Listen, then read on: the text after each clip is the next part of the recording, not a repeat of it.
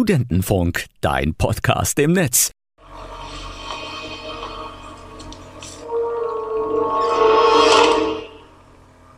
Hello there.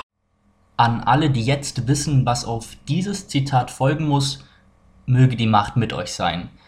Alle anderen waren mit 16 wahrscheinlich auf ein, zwei Partys mehr eingeladen, als ich es war. Dafür wisst ihr jetzt halt nicht, dass es sich am Anfang um ein Zitat aus Star Wars 3 handelt. Tja, alles hat seinen Preis. Jedenfalls nicht nur von General Kenobi. sondern auch von mir ein herzliches Hello there. zur allerersten Folge von CinemaScope, dem Format, das nach einem Format benannt ist. Worum geht's hier? Ich habe mir gedacht, was braucht die Welt gerade? Wir haben Pandemie, wir haben zweiten Lockdown, das Internet ist zugesendet mit allen erdenklichen Inhalten. Die Antwort ist, die Welt braucht mich, wie ich meine Meinung zu Filmen und Serien abgebe, im Internet, in schlechter Soundqualität. Doch ich werde versuchen, das hier in Zukunft professioneller aufzunehmen. Ob die Beiträge dadurch aber wirklich besser werden, ja, wird sich zeigen. Die Kinos haben ja leider momentan geschlossen, doch es gibt ja seit neuestem auch dieses sogenannte Netflix oder Amazon Prime und wie das alles heißt. Und da kann man ja wirklich genug anschauen. Unter anderem Hillbilly Elegy von 2020, den ich heute vorstelle. Außerdem habe ich mich mit einem ganz besonderen Gast unterhalten, nämlich niemand geringerem als James Bond. Richtig gehört, ich habe die Doppel-Null interviewt. Das aber nachher. Zuerst kommt meine Rezension von Hillbilly Elegy. Hillbilly Elegy basiert auf der gleichnamigen Autobiografie von J.D. Vance, gespielt von Gabriel Basso. Ron Howards Inszenierung behandelt einen schicksalshaften Tag in JDs Leben. Der Film erzählt dabei in Rückblenden seine Familiengeschichte und von seinem sozialen Aufstieg. Aufgewachsen in einer mittellosen Arbeiterfamilie ist er jetzt Absolvent der Yale Law School. You couldn't get to Yale on Route 23, but I'd come closer than any of them to that dream of something better. You know, I could see it right there in front of me, but, a part of me knew the road from here to there is, is rocky. There's no way around but through. Der frisch gebackene Jurist steckt mitten im Bewerbungsverfahren um eine Stelle in einer renommierten Kanzlei, als ihn seine Schwester anruft. Ihre Mutter, gespielt von Amy Adams, liege im Krankenhaus, die Familie brauche JD jetzt.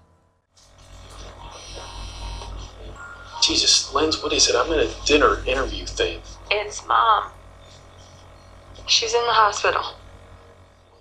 Nach langer Fahrt in Ohio angekommen, muss sich der junge Mann nicht nur um seine Mutter kümmern, sondern sich auch seiner Herkunft stellen.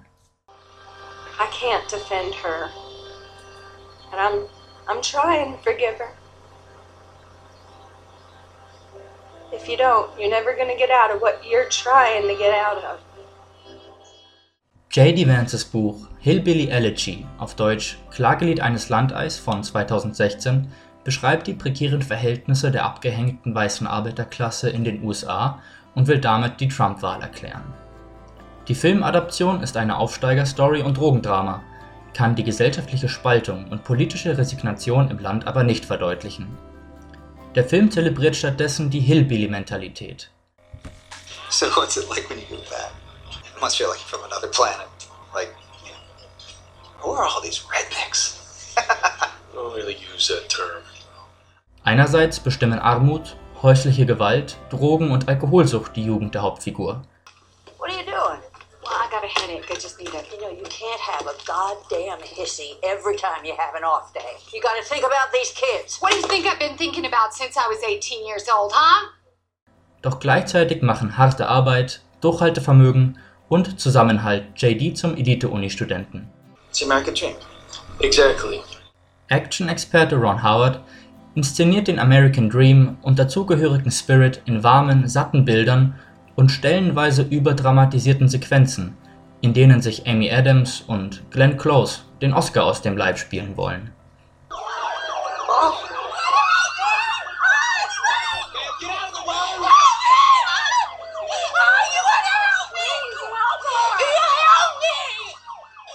Wem die Theatralik und das Pathos nichts ausmachen, wird diese Netflix-Version von Familien im Brennpunkt gut unterhalten.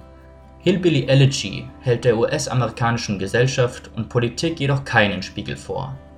Schlüsselthemen wie Rassismus oder politische Propaganda, die Fakten leugnet und Ängste schürt, behandelt der Film leider nicht. Hillbilly Elegy ist auf Netflix abrufbar und dauert gute zwei Stunden.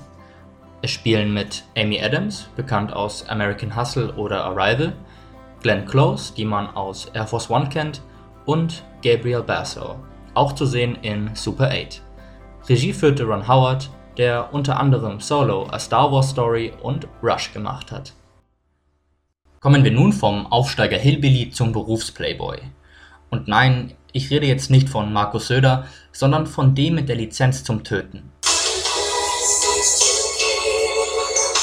Ich habe mich nämlich mit James Bond getroffen und ihm ein paar Fragen gestellt. For your ears only. Hello, Mr. Bond. It is such an honor to have you here.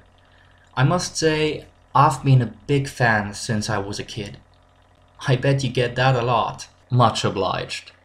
Indeed, I hear that rather often, but it is still a pleasure to serve as the prime example of toxic masculinity, sexism, of course, amazingly good looks. On that note, my therapist says thank you for planting an unachievable picture of manhood in your viewers' minds. Business is really booming because of that. Anyway, you have the license to kill, and you are one of the best shooters there are. Right now, the second season of The Mandalorian is running, and the stormtroopers still don't hit a single thing. Would you please teach them how to shoot? I see your point. Nevertheless, I am on the other side of the moral spectre. I mean, moral spectrum. Pun intended. Jokes aside, I am also broken and ambivalent since Casino Royale, but still one of the good guys. Besides, the English government certainly pays for my drinks, cigars, Aston Martins. I do need quite a lot of those, don't I? Breitlings and the damage I cause, but not for any teaching services. I am afraid I'm not a gun for hire. Except king and country are demanding my expertise. I see. Rumor has it that you are quite the expert regarding love matters. What would James Bond write in his Tinder caption? Obviously, I don't need online dating. Of course. I'm just asking for a friend. How altruistic of you. Alright then, I'd put something like the name's Bond. James Bond in my caption. Well, my friend's name isn't James Bond, I fear. I am very sorry to hear that.